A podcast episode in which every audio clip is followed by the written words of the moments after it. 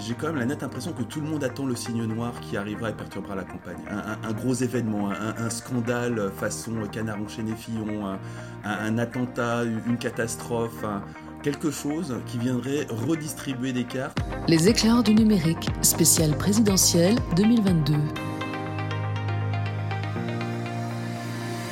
Bonjour et bienvenue dans ce nouvel épisode des éclaireurs du numérique, spécial communication politique ou hashtag comme Paul pour ceux qui connaissent ce petit acronyme, euh, puisque nous sommes en pleine campagne présidentielle et on s'est dit que c'était sympa quand même de parler de tout ce qui se passe sur le numérique à propos de cette campagne présidentielle. Euh, qui est assez amusante actuellement. On va le voir justement avec mes deux camarades de jeu. Bonjour Fabrice Epelboin. Bonjour. Et bonjour Pierre Vallée. Bonjour Damien. Alors aujourd'hui on va parler d'un grand flou, d'un grand foutoir, d'où ce magnifique jeu de mots, le grand floutoir. En clair, aujourd'hui les campagnes, ou tout la campagne qui s'est lancée, est-ce qu'on peut vraiment dire qu'elle est lancée? En tous les cas de figure, si on regarde aujourd'hui dans les médias classiques, on voit pas grand-chose en termes de propositions. Alors oui, bien sûr, certains vont vous dire, hein, oui, oui, mais il y a des propositions qui existent, vous avez qu'à les regarder, vous renseigner, etc., etc. Certes, mais on se rend compte quand même aujourd'hui que manifestement, ça se passe plutôt pour l'instant, les prises de position se passent plutôt pour l'instant sur le numérique. On va en parler dans quelques instants. Est-ce à dire que la campagne est atone, que les candidats attendent quelque chose pour se lancer, euh, à part éventuellement peut-être euh, euh, LFI qui va vous dire nous, notre, notre programme, il est en ligne depuis bien longtemps, allez le voir, ou peut-être d'autres. Bref, aujourd'hui, quel est le rôle du numérique dans cette campagne par rapport, on va dire, à la vie de tous les jours pour l'instant dans les médias classiques? Fabrice. Ben, euh, Moi, j'ai l'impression quand même qu'on est dans une situation où on a euh, du côté, euh, on va appeler ça les extrêmes, ou plutôt les identitaires, hein, de, droite comme de gauche, où on, a des, forces militantes très actives, très présentes sur Internet, très, très aguerries, disposant d'une myriade de liens et, d'argumentaires pour, pour égrener toutes les propositions de leurs candidats et le défendre et puis que pour le reste, on va dire du côté du bloc, euh, comment on va dire, libéral, euh, c'est-à-dire Macron-Pécresse, hein, euh, pour ne parler que des principaux candidats, eh ben, on, a, on a chopé le Covid. Donc on, est englué dans ce Covid. Et au-delà de ça, j'ai quand même la nette impression que tout le monde attend le signe noir qui arrivera et perturbera la campagne. Un, gros événement, un, scandale façon canard enchaîné Fillon, un, attentat, une catastrophe, quelque chose qui viendrait redistribuer des cartes d'un jeu qui semble, mais c'est toujours le cas dans, ce genre de circonstances, un peu figé. Donc on, est dans une période qui est euh, attentiste euh, et, très active, mais uniquement du côté des identitaires. C'est les seuls à, à, égrener des arguments, à défendre des idées, à aller euh, attaquer ou essayer de convaincre l'autre sur Internet. C'est fascinant comme de l'autre côté, on n'est même pas sur des positions défensives, on est sur des positions de catatonie. Alors je, partage assez euh, cette première analyse. On est véritablement dans une non-campagne, dans une période de glaciation. Euh, il y a un sujet, le, Covid, euh, qui, à dessein ou pas, a, gelé l'entrée en campagne. Et, finalement, étant donné cette période de, glaciation dont, j'ai le sentiment qu'on approche de, sa sortie, la seule chose qui euh, permet à la campagne de, révéler ses forces, c'est euh, finalement euh, les bonnes vieilles bases de données. C'est-à-dire que dans une non-campagne, finalement, ce sont les forces intrinsèques digitales qui s'expriment. Et là, à cet égard, il y a un champion toute catégorie, c'est Jean-Luc Mélenchon. Et il est en train d'en tirer le bénéfice, puisque en tout cas, tant qu'on sera dans cette non-campagne, au vu des forces en présence, il est le seul à exister à gauche. Il est le seul. Et il va le rester. Euh, ce qui est sûr, c'est que euh, si on regarde les forces en présence, euh, alors YouTube, c'est peut-être l'exemple le, plus emblématique. Hein. Jean-Luc Mélenchon est loin devant, champion toute catégorie. Hein. Il est à 639 000 abonnés. Euh, derrière, on retrouve euh, Éric Zemmour, qui a créé sa chaîne en avril 2021. En avril 2021, qui est déjà à 300. C'est très très récent. Très récent. Hein. Il y a moins d'un an. Jean-Luc Mélenchon, lui, c'est le plus ancien. Hein. il est euh, sur YouTube depuis le 1er janvier 2012. Donc ça fait déjà 10 ans. donc il a 639 000 abonnés en 10 ans. Il a aussi, quand même, il faut le remarquer, hein, un nombre de vues considérable. Il a 137 millions de vues depuis qu'il a créé euh, sa, chaîne. 137 768 exactement.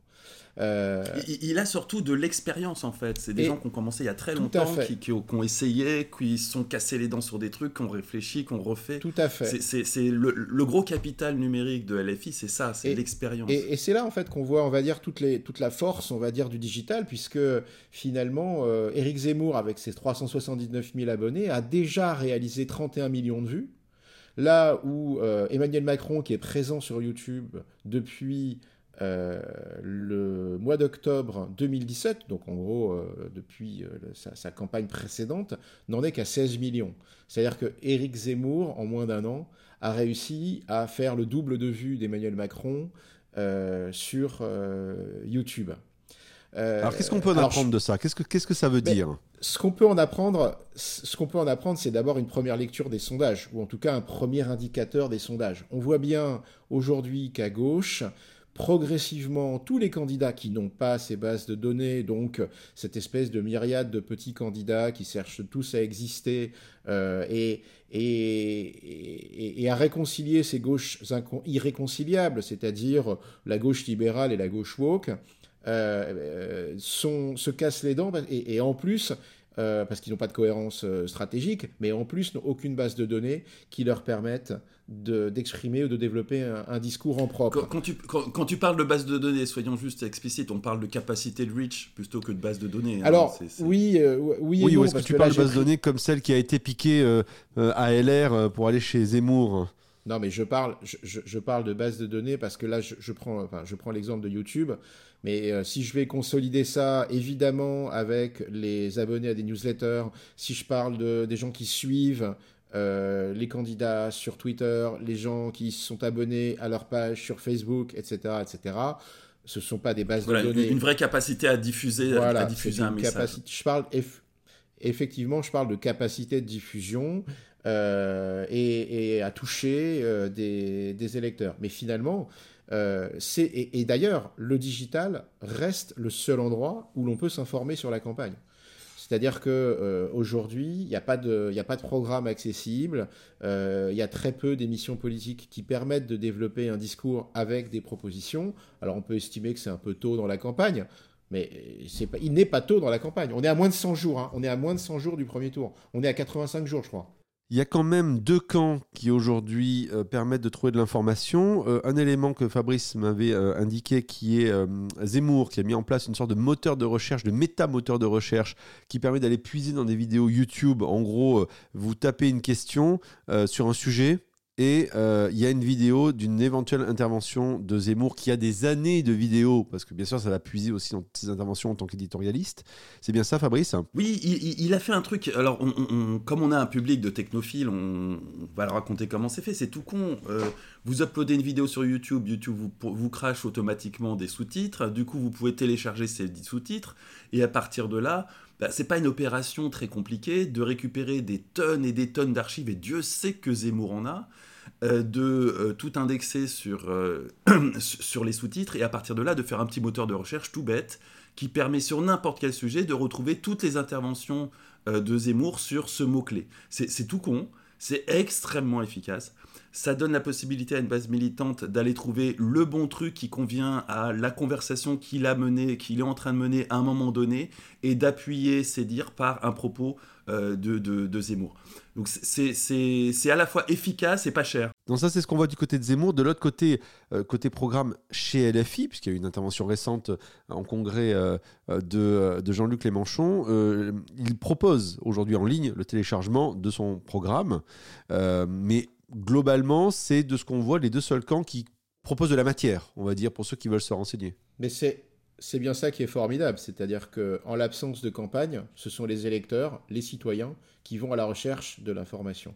Et c'est là évidemment que les candidats qui sont le plus en avance sur le digital euh, peuvent consolider leur base, consolider leur électorat en, leur, euh, mettant à leur disposition euh, les, les informations que les médias traditionnels ne mettent pas euh, à leur disposition, puisqu'ils sont trop occupés à commenter euh, la petite phrase du jour euh, qui, qui n'apporte rien et, qui... Il, faut quand même noter que les médias traditionnels, ils sont encore perdus dans le XXe siècle, à un moment où ils ont décidé que les replays ne seraient accessibles que durant une semaine. Donc les, les mecs, ils s'assoient délibérément sur des années, des années, des années de programmes qui pourraient faire fructifier dans ce genre de circonstances, parce qu'ils ne sont pas foutus ils sont vis-à-vis du copyright comme une poule face à un couteau. Alors que bah, ce qu'a fait Zemmour est, tout bête. Hein. Il a dit fuck le copyright parce qu'il a certainement pas le copyright sur, sur les contenus qu'il qui diffuse auprès de ses ouailles. Euh, je vais réutiliser tout ça, récupérer tout ça, réinjecter tout ça dans la campagne et c'est une arme de destruction massive, massive pour des gens qui. Mais tous les candidats pourraient en avoir. Hein. Que ce soit Mélenchon ou Pécresse, ils ont tous des centaines d'heures d'intervention télé qui pourraient être recyclées. Par contre, ils n'ont pas forcément une certaine cohérence entre ces centaines d'heures de, programmes télé. Ça, là, il y a un problème, surtout du côté de Pécresse, plus que de Mélenchon. Pierre Non, mais ce qui est, ce qui est sûr, c'est qu'en tout cas, on est dans une campagne où euh, les médias traditionnels feront preuve de leur incapacité à délivrer une information qui, permette aux citoyens d'avoir un vote éclairé. Ils en feront la preuve. Euh, ils seront otages de la polémique de la semaine ou du jour. Euh, je, rappelle quand même que depuis le 1er janvier, j'en ai, quelques-unes, mais je pense que j'en ai, ai, certainement oublié. Hein. Mais le 1er janvier, on a eu la polémique du drapeau européen. Le 3 janvier, on a eu la polémique de Maître Gims. Le 5 janvier, on a eu Macron qui emmerdait les antivax. Ça, ça a bien duré. Ensuite, on a eu Zemmour et les handicapés. Là, on vient d'avoir Blanquer et Ibiza. C'est-à-dire qu'on est à un rythme de, polémique qui, donc tous les 3 à 5 jours, euh, si on les ajoute au Covid, écrase tout sujet de fond. Oui, mais il n'y a rien d'autre. Habituellement, il y a d'autres trucs. Là, ça, renforce mon impression qu'on attend le signe noir, on espère le signe noir. À chaque fois qu'il y a quoi que ce soit, y compris un plouf dans l'eau, on, se rue dessus comme si c'était le signe noir qui allait rebattre toutes les cartes. Et en fait, bah non, c'est Blanquer qui prend ses vacances à Ibiza, ce qui est pas bon. Il y a bien pire à reprocher à Blanquer. Quand tu dis signe noir, par exemple, c'est l'exemple de, on s'en rappelle, de Papivoise qui avait été agressé euh, euh, et qui a déclenché la campagne sécuritaire de Sarkozy? Papivoise est agressé. Je, bah, prends un signe noir du genre tout d'un coup. Euh, tu t'aperçois que euh, l'ancien président de la République et grand gourou de Valérie Pécresse, monsieur Nicolas Sarkozy, euh, a encaissé un pourliche pour, par exemple, déclencher une guerre dans un pays étranger et déferler des flux de, migrants qui, tout d'un coup, posent un problème structurel. C'est une invention de ma part, bien sûr. Hein. Je, tiens à préciser à nos auditeurs, c'est une pure invention conspirationniste. Hein. ça n'existe pas. Mais euh, alors, signe noir, il y aura, ça, on peut pas. C'est une évidence. D'ici là, quoi qu'il arrive, on est dans la parfaite illustration de Don't Look Up. C'est-à-dire que il n'y a, y a rien à faire. On n'abordera jamais le fond dans cette campagne. Ce, sera, ce, seront les citoyens qui iront chercher l'information par eux-mêmes. Ou les candidats qui disposent de ce que j'appelle des bases de données, donc d'une capacité de, diffusion importante, qui iront apporter ce fonds vers les citoyens. Alors, si je puis me permettre, c'est pas pas juste une capacité de diffusion, c'est une capacité de relais, de réinterprétation et de conviction par, par l'intermédiaire de militants. C'est bien plus chiadé que ça. Alors, il y a un élément complémentaire à tout ça, euh, c'est, on l'a vu dans des campagnes précédentes, et nous sommes des vieux de la vieille du digital. Donc à l'époque, il y avait des blogueurs qui étaient euh, approchés, invités. Euh, Fabrice, ça nous rappelle des souvenirs communs par les par les par les politiques. Pierre aussi, j'imagine. et aujourd'hui, ce qu'on voit émerger, c'est des TikTokers notamment politiques euh, qui euh, roulent pour un camp et qui font des petites vidéos euh, pour défendre leurs poulains et ainsi de suite. donc c'est la version 2.0 de, de, de, ce qu'on a pu connaître de, par ailleurs. Est-ce que pour vous aussi ça rentre en compte dans cette capacité de bruit ou de diffusion d'une information dont on parle depuis tout à l'heure? J'ai un gros doute sur TikTok.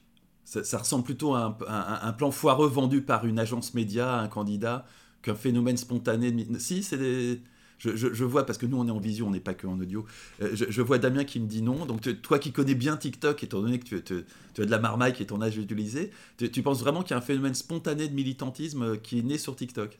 Je le dis, je vous le dis là tout de suite, sachez que j'ai un, compte secret sur TikTok. Je suis présent sur TikTok, mais je ne dirai pas lequel. Mais dans tous les cas de figure, oui, oui, si, si, il y, a du, y a du lourd. Il y a, y, a, y, a, y a des. Euh, ça se compte en. Alors, c'est peut-être pas les plus gros comptes, mais il y a des gens qui suivent aujourd'hui, euh, des personnes qui euh, décryptent, on va dire, les, programmes pour un candidat qu'ils aiment et qui expliquent pourquoi tel candidat, et ainsi de suite.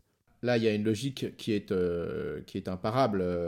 c'est qui va voter en gros, euh, plus tu es jeune, moins tu vas voter. Donc TikTok euh, est bien sûr utile, est bien sûr utile pour mobiliser la jeunesse et, euh, les influenceurs qui vont prendre parti sur TikTok et, du reste, je pense qu'ils seront plus nombreux sur les extrêmes qu'au centre, ou en tout cas ce sera 33, 33, 33, c'est-à-dire que je, pense qu'il n'y aura pas de vainqueur sur TikTok, parce que quelque part, la, passion de la jeunesse fait que le, vote, le vote, on va dire, équilibré est, rarement l'apanage de la jeunesse. Euh, à, supposer que Emmanuel Macron souhaite un vote équilibré, je, lui fais un crédit énorme. Euh, c'est surtout un vote de boomer. Hein. C'est surtout un vote de boomer. Les, les, jeunes ont tout intérêt à ce que ce système change de façon radicale s'il veut On est bien d'accord, mais qui va voter? Voilà, point. Et alors, en revanche, euh, l'image de la jeunesse, c'est toujours évidemment un plus. Hein. C'est-à-dire qu'il vaut mieux toujours être, accueilli, être acclamé par les 18-25 ans euh, dans les meetings que par une forêt de tête blanche, euh, parce qu'évidemment, c'est pas le pas le, même symbole. Maintenant, euh, il y a un moment, voilà, qui va voter? Les boomers. Et ce sera le plus gros corps électoral, ce seront les boomers et c'est eux qui se déplaceront aux urnes, sauf confinement de dernière minute. Alors justement, si on tire ce fil sur, on va dire, le volume de gens qui vont voter, et si on le raccorde avec ben, les gens qui vont sur Internet, même s'il y a énormément de gens qui y vont, je veux dire, c'est assez mainstream aujourd'hui. Euh, est-ce qu'on peut se dire qu'il y a aujourd'hui une frange de la population, peut-être la plus âgée, euh, qui étant pas forcément habituée à aller chercher de l'info en ligne et plutôt se raccrochant à des médias classiques, qui aujourd'hui donc finalement n'a pas d'infos sur les programmes, tandis que les plus jeunes, pourquoi pas sur TikTok, ou euh, on va dire le gros de la masse qui va aller sur YouTube, elle va trouver de l'info. Est-ce que ça, ça dit quelque chose aussi? Je, je, suis pas sûr, honnêtement je vais faire de la sociologie à deux balles, hein, qui consiste à étudier son environnement proche euh, et d'en donner des conclusions générales. Mais moi, j'ai vu dans ma, dans ma belle famille euh, des gens qui ont été achetés le bouquin de Jean-Luc Mélenchon pour se faire un avis, qui participent à des conversations physiques dans leur environnement professionnel, dans le bistrot du village, dans machin. Euh, et qui prennent des positions politiques euh, en fonction de ce qu'ils ont lu dans les livres qu'ils ont achetés sur la politique. Donc très très très old school. Après c'est des gens qui sont impliqués en politique, hein, mais euh, très old school comme façon de faire. Accessoirement, la, personne à laquelle je pense, qui est mon beau-père, il, est capable d'aller la choper sur Internet, mais au final, hein, il est sur un train où il s'intéresse à la politique depuis 70 ans, donc il, continue ses, us et coutumes traditionnelles qui sont de lire la presse, acheter des livres, euh, et, échanger avec des amis et euh, argumenter avec des amis. Pas des gens avec qui on hurle, hein, des, gens qu'il connaît depuis des décennies, euh, et dont il connaît le parcours politique, et, ça lui sert aussi de relais. Finalement, c'est une façon très old school et très saine de, de s'informer sur la politique par rapport à, nous qui sommes sur Twitter en train de, de, participer à des fights divers et variés. Emmanuel Macron, lui, il, croit à la, à la, blitzkrieg. Quoi. Il pense qu'une euh, guerre éclair va lui permettre de bénéficier de son, statut de président et que euh, les Français vont choisir la stabilité après cette période de crise et vont lui faire crédit euh, d'une bonne gestion de la crise Covid et de résultats économiques qui, sont censés être, euh, être euh, positifs, euh, en tout cas si on croit aux, statistiques. Et, si on croit effectivement que it's the economy stupid, hein, c'est-à-dire que ce qui fait à la fin le vote, c'est l'état économique. Bon, effectivement, sur le papier, dans une blitzkrieg, Emmanuel Macron a une longueur d'avance. Euh, maintenant, euh, ce, que je crois, c'est que dans une non-campagne, à nouveau, quels sont les médias de référence des cibles qui votent le plus? Pour les boomers, euh, si on oublie donc les médias traditionnels qui incarnent bien cette non-campagne avec leur succession de polémiques sans, aucun, sans aucun intérêt, bah, le média des boomers, c'est Facebook. Est-ce qu'on a vraiment l'impression que euh, les candidats vont pouvoir, euh, que, les, boomers vont aller trouver une information saine et équilibrée sur Facebook? J'en doute, j'en doute fort. ce qui est sûr, c'est que je regardais les, chiffres en préparant cette émission. Je regardais les, chiffres de consultation de Wikipédia des différents candidats sur les trois derniers mois. Et moi, j'avoue que j'étais très surpris. Euh, parce que, euh, alors, euh, Jean-Luc Mélenchon, il y a 274 000 personnes qui ont consulté sa fiche. Valérie Pécresse, 1 341 000. C'est-à-dire que vraiment, on voit bien qu'il y a un intérêt pour cette candidate. Les gens cherchent à savoir qui c'est.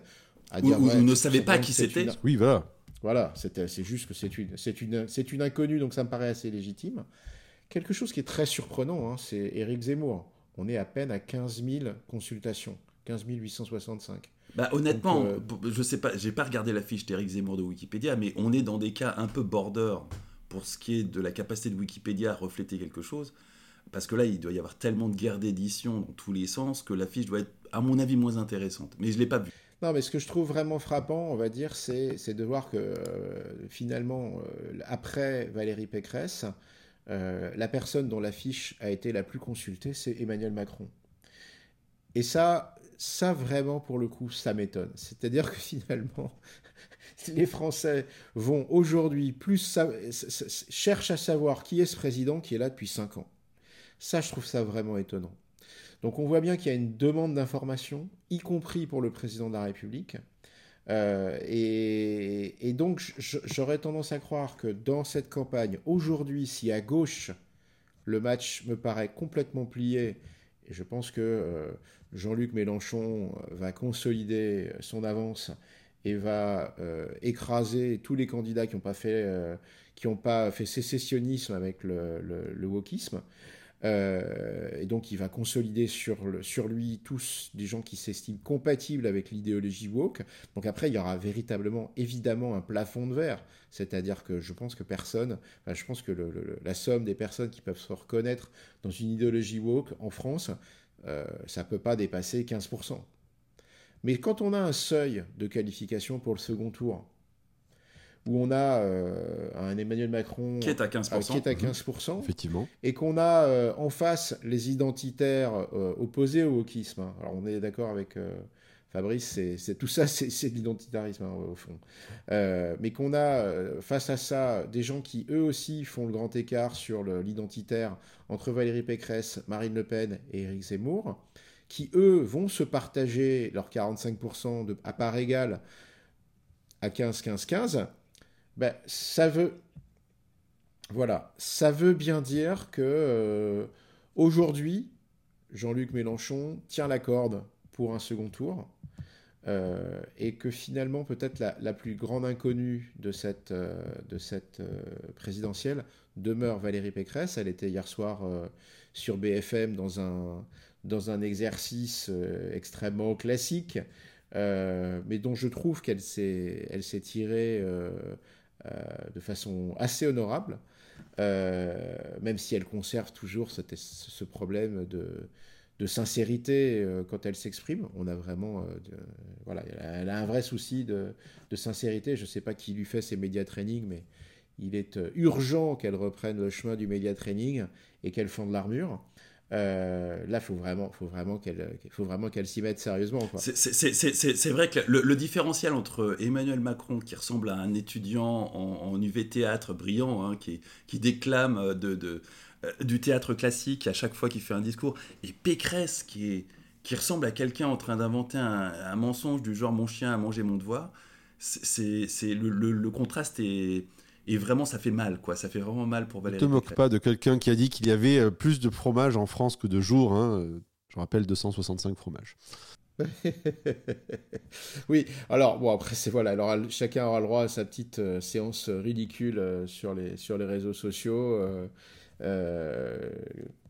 Notre premier ministre Castex, c'est quand il cherche ses lunettes qui sont sur son nez. Valérie Pécresse, ce sera quand elle a l'air quand même un tout petit peu éméchée.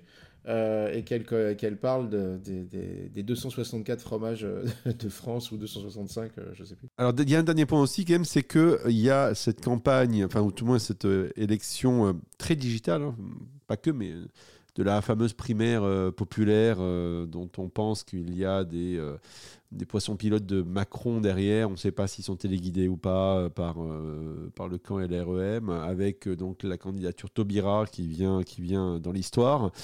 c'est pas très très clair cette histoire-là, mais ça fait quand même pas mal de campagnes en ligne. Euh, c'est une belle campagne en ligne aussi. Euh, est-ce que ça, pour finir l'émission, vous pensez que ça peut venir un tout petit peu venir bousculer l'histoire? Peut-être pas être un signe noir, mais venir bousculer euh, ça, sachant qu'on le constate quand même, c'est une campagne qui est assez, qui est vraiment aussi portée par le numérique. Je pense que ça peut tout à fait refaire l'effet Chirac-Le Pen, au sens où finalement il faut pas grand-chose pour faire gagner ou perdre Mélenchon. Donc le moindre petit pourcentage hein, qui serait retiré à Mélenchon parce qu'il n'a pas, participé à cette primaire populaire, parce que si, parce que ça, euh, et que du coup Taubira, qui pourrait gagner la primaire populaire, euh, engrangerait un point ou deux de plus du fait de cette primaire populaire, et du coup disqualifierait Mélenchon pour le second tour, à, trois euh, à pas grand-chose, effectivement, ça, si on remonte sur la logique à qui profite le crime, qui, je le rappelle, est complotiste et, totalement interdit sur nos antennes, et euh, eh ben effectivement, ça, sent le LREM. Ça, moi, je crois pas du tout à cette primaire populaire. Je pense que c'est euh, la, fin euh, de, la gauche qui s'entre-dévore. je pense que c'est le pire moment pour conduire cette, ce choix. Et la candidature de, de Taubira est est une vaste blague. Euh, ceci étant dit, voilà, je pense que elle est, euh, elle nul ne peut se libérer de son propre passé. Euh, elle a fait chuter Jospin, elle fera chuter Mélenchon. Ceci dit, il y a des initiatives qui, pour l'instant, sont extrêmement discrètes à gauche et qui sont, à mon sens, hein, bien plus intelligentes. C'est de dire plutôt que de choisir un candidat, on, va trouver le plus petit dénominateur commun à gauche. Alors, c'est pas grand chose, hein. c'est pas grand chose, mais c'est quand même l'idée d'une assemblée constituante. L'idée que euh, si on élit un candidat, on fait une assemblée constituante, on redéfinit la constitution à travers un grand exercice démocratique qui implique tout le pays, et à partir de là, on refait une putain d'élection et on repasse sur des bases saines. Euh, et, ça, ça a été publié par un, vieil ami à moi qui est Dominique Boulier dans Libération, euh, je crois lundi. et, et, ça propose tout bêtement à tous les candidats de gauche de dire regardez, on peut tous se mettre d'accord sur cet élément-là. Et finalement, ça peut constituer l'unique proposition d'un programme de campagne. Enfin, je veux dire, euh, c'est la vieille stratégie méditerranéenne euh, du, du programme commun. Euh, Sauf que le, programme commun depuis Mitterrand est réduit. Non, mais ils passent leur temps à réinventer le. Ils passent leur temps à réinventer l'eau chaude. Qu'on soupçonne, Boulier de, de, de, programme commun, je, je l'entends très bien. Mais finalement, le programme commun est réduit à peau de chagrin à une proposition. On fait une constituante. Basta. Rien d'autre. Ce qui est très très loin du programme commun de 80, hein, tu me l'accorderas. Moi, je pense que la, seule chose qu'on peut souhaiter euh, à la gauche, c'est que cette primaire populaire se termine le plus vite, qu'elle réduise à néant tous les candidats qui vont euh, se prêter à ce jeu médiocre, euh, du reste, euh, c'est en train, c'est ce qui est déjà en train de se passer dans les sondages. Hein. On le voit, ils sont tous en train de passer sous la barre des 5%. Donc je pense que euh, que ce soit Taubira ou ou Anne Hidalgo ou Yannick Jadot, c'est une machine à les faire, c'est une mécanique pour les faire passer sous les 5%. Je suis pas certain que, que Jean-Luc Mélenchon effectivement en bénéficie.